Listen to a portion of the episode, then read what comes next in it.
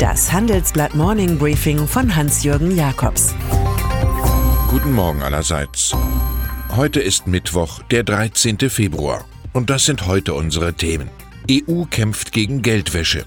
Airbus holt auf. Der Trudeau-Komplex. Die EU-Kommission. Am heutigen Mittwoch ringt sie sich offenbar zu Aktionen gegen Geldwäsche durch. Eine schwarze Liste feiert Premiere. Diese führt 23 Staaten mit starker Neigung zu schmutzigem Geld und Terrorfinanzierung auf, deren Geschäftigkeit in Europa nun begrenzt wird. Darunter befinden sich nach Spiegelinformationen auch die Finanzoase Panama und der US-Partner Saudi-Arabien. Großbritannien soll zusammen mit Deutschland, Spanien, Italien und Frankreich versucht haben, die beiden Länder von der Liste zu bringen. Doch EU-Justizkommissarin Vera Jourova zieht die Sache allem Anschein nach durch. Den größten Spaß bringen nun mal die Dinge, von denen man sagen kann, du könntest sie nicht tun. Wer von Airbus spricht, denkt am ehesten an Passagierflugzeuge. Doch aus der lange problembelasteten Militärsparte drängen kurz vor der Bilanzvorlage am morgigen Donnerstag erfreuliche News nach außen. Der Konzern hofft auf Milliardenaufträge aus Deutschland, wie wir in unserer Titelstory dokumentieren. So sollen 33 ältere Eurofighter sowie 35 Tornado-Jets, welche im Ernstfall US-Atomwaffen tragen könnten, ersetzt werden. Insgesamt geht es um Bestellungen von über 10 Milliarden Euro. Hauptsache ist, es funktioniert besser als beim Regierungsflieger, denkt man, und die Dinger fliegen. Wie gerecht sind die US-Sanktionen gegen Iran?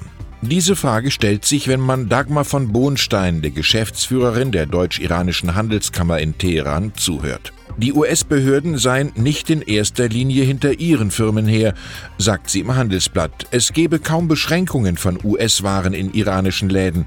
Produkte aus Europa dagegen verschwenden. Das Klagelied ist oft zu hören. Offenbar handelt es sich bei der Ethik aus Washington um Doppelmoral.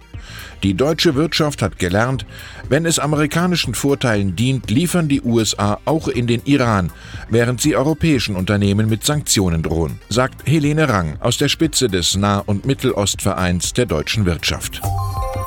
Mehr Zeit fordern und Nerven behalten. Das sind die Key Essentials, die Theresa May im britischen Parlament immer wieder präsentiert. Doch in einer Bar in Brüssel plauderte ihr Chefberater aus, die Abgeordneten würden im letzten Moment vor dem offiziellen Brexit-Datum, dem 29. März, vor die Wahl gestellt, den Plan der Premierministerin oder eine längere Verschiebung zu akzeptieren. Wie auch immer. Bundesbankvorstand Joachim Würmeling sieht den deutschen Mittelstand für einen Hard Brexit schlecht vorbereitet. Viele Firmenkunden der Banken hätten sich bisher nur unzureichend mit den Folgen des Brexit für ihre Finanzgeschäfte beschäftigt. Wenn jemand mit der Penetrans eines Leierkastens 100% fordert, dann aber nur 24,1% bekommt, dann macht das tatsächlich nicht gerade happy. Insofern kann man die Lamoyanz des US-Präsidenten Donald Trump verstehen. In einem Agreement bewilligten ihm seine Republikaner und die Demokraten nur 1,375 Milliarden Dollar für die mexikanische Mauer. Doch offenbar will Trump im Budgetstreit mit dem Parlament einen neuen Shutdown, eine Zwangspause für Beamte, vermeiden. Er hole sich die fehlenden 4,4 Milliarden noch, kündigte er an. Frust mischt sich bei ihm mit Trotz. Justin Trudeau. Es ist noch nicht lange her, da war er so etwas wie Kanadas Kennedy. Also der politische Scharmbolzen, den die USA nicht hat. Nun aber ist seine Wiederwahl im Oktober gefährdet. Kostet ihn eine Korruptionsaffäre des Baukonzerns SNC Lavalin den Job? Sein Premierministerbüro soll angeblich die damalige Justizministerin Jody Wilson-Raybould angewiesen haben, eine außergerichtliche Einigung mit SNC Lavalin anzustreben. Dass die geschasste Ministerin aus einem Ureinwohnervolk von der Westküste stammt und ein beliebter Star im Regierungskabinett war, macht die Sache noch komplizierter.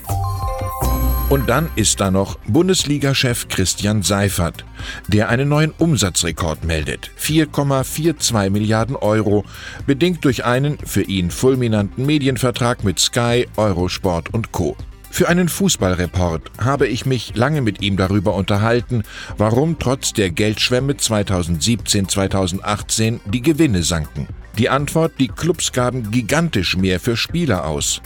Im Frühjahr 2020 schreibt Seifert die Medienrechte neu aus. Die Vorbereitungen laufen. 80 Prozent Mehrerlös wie zuletzt dürften aber illusorisch sein. Es geht ja nicht nach dem Prinzip Hoffnung. Dieses Prinzip geht auf den Philosophen Ernst Bloch zurück, der dankenswerterweise für eine Arbeit empfahl, ins Gelingen statt ins Scheitern verliebt zu sein. Ich wünsche Ihnen einen gelungenen Tag. Hoffentlich. Es grüßt Sie herzlich Hans-Jürgen Jakobs.